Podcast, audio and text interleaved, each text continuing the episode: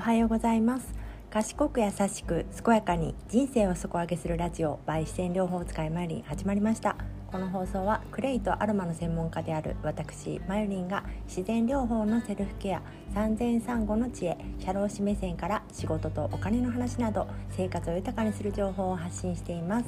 今日は2021年11月9日火曜日ですね。今日は雨が降っています。私にとっては結構恵みの雨かなと思っていて先日あの柿のね食べた柿の種をまいたんですけどやっぱ種をまいた後って何が大事かってあの、まあ、湿らす湿らすことっていうか水が大事だなと思っていてでもなかなか平日こう庭を一回りするのもちょっと暗くなってから難しくなっていてあの水やりができないなと思っていたところだったのでありがたいなと思って雨を受け止めています、えー、今日はですねあの雇用保険をもらってる人なら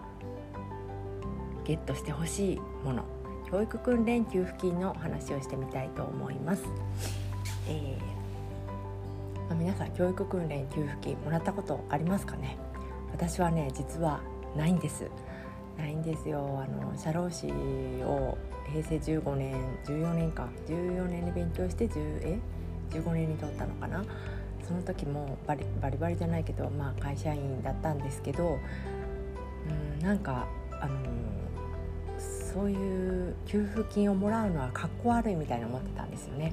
あの自分のお金でちゃんと出して出したことで頑張れるしこう帰ってくるんだみたいなあの哲学があってもうほんと尖って尖っていた20代だったのでまあもらってないんですけど、まあ、それでね、まあ、一発合格できたのかもしれないですけどね、まあ、そんなことはいいとしてあのでもねやっぱり今えー、もし育休中だったりとか、あのちょっと子どもさんが小さ小さくてじゃないか、えー、雇用保険に入っている状態の人だからまあどんな人かな、まあ、一番いいのはその育休中の人ですよね。あの雇用保険キープできてるけれどもちょっと時間があるっていう方にはすごくいいと思うんですけれどもあの教育訓練給付金というものがありましてあの、まあ、専門専門教育とあの一般のものとあってあの一般のものはまあパソコンとかなあの何かなパソコンしか今ちょっと浮かばないですけど簿記とかかななんかそういうあのちょっとあの短期間でも取れそうな資格であったりとか、えー、専門課程でしたら、まあ、法律的なものであったりとかあのウェブ的なやつとかですかねそういったものがあるんです。であの一般だったら、えー、雇用保険の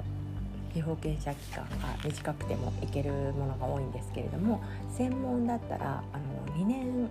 最長最短か最短で2年はないと給付が下りないっていう給付金もね50%出るんですよね。確か。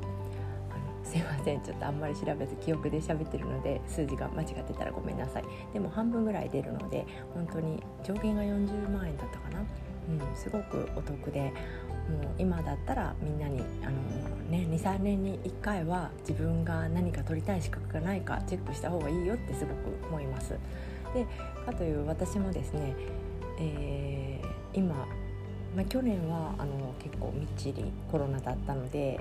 えー、雇用で働いてたのでね雇用保険だったんですけれども、えー、継続して1年で辞めちゃったので1年2年ないとその教育訓練給付金の対象にならないということで、うん、なんかなんとなく悔しい気がしてですね今またあのちょっと週3なんですけど、まあ、雇用保険に入らせてもらうことになって、うん、どうせ入ったんだったら2年行ってキャリアコンサルタントを取りたいなってちょっと密かに思っています。まああのね、どんなのがあるかなっていうのを知っとくだけでもすごくあの自分の可能性が、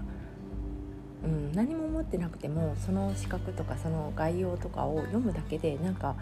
こう自分の中でこうピキッと変わる瞬間とかがあると思うんですね。その可能性があるかもっていうこう本当にポットライトじゃないけどこうピカーンっていう感じで自分の中でひらめいたものがあるならばあの新しい道を模索してみてもいいんじゃないかなって思います。うん、なんか資格は取らなくてもいいよっていうのは取った人のセリフだと思います、えー、資格を取らなくてもいいよと言っていて資格の全くない人は私はいないと思ってるんですねまあねあの学歴はなくてもいいよっていう人もそういう人は大体高学歴なんですよ。でないあるに越したことはないです、うん、でもそのそのためにあの目的を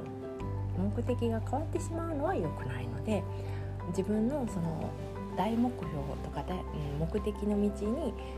こう押し上げるような資格だったらチャレンジしてみたらいいんじゃないかなって思います。えー、今日は、うん、教育訓練給付金の話でした。雇用保険に入っている人は是非23年に一度はどんな資格があるかどんなことが私自分のブラッシュアップレベルアップにつながるかっていうのを見るためにあのチェックしてみたらいいんじゃないかなって思います。それでは今日も良い一日をお過ごしください。それではまた。さようなら。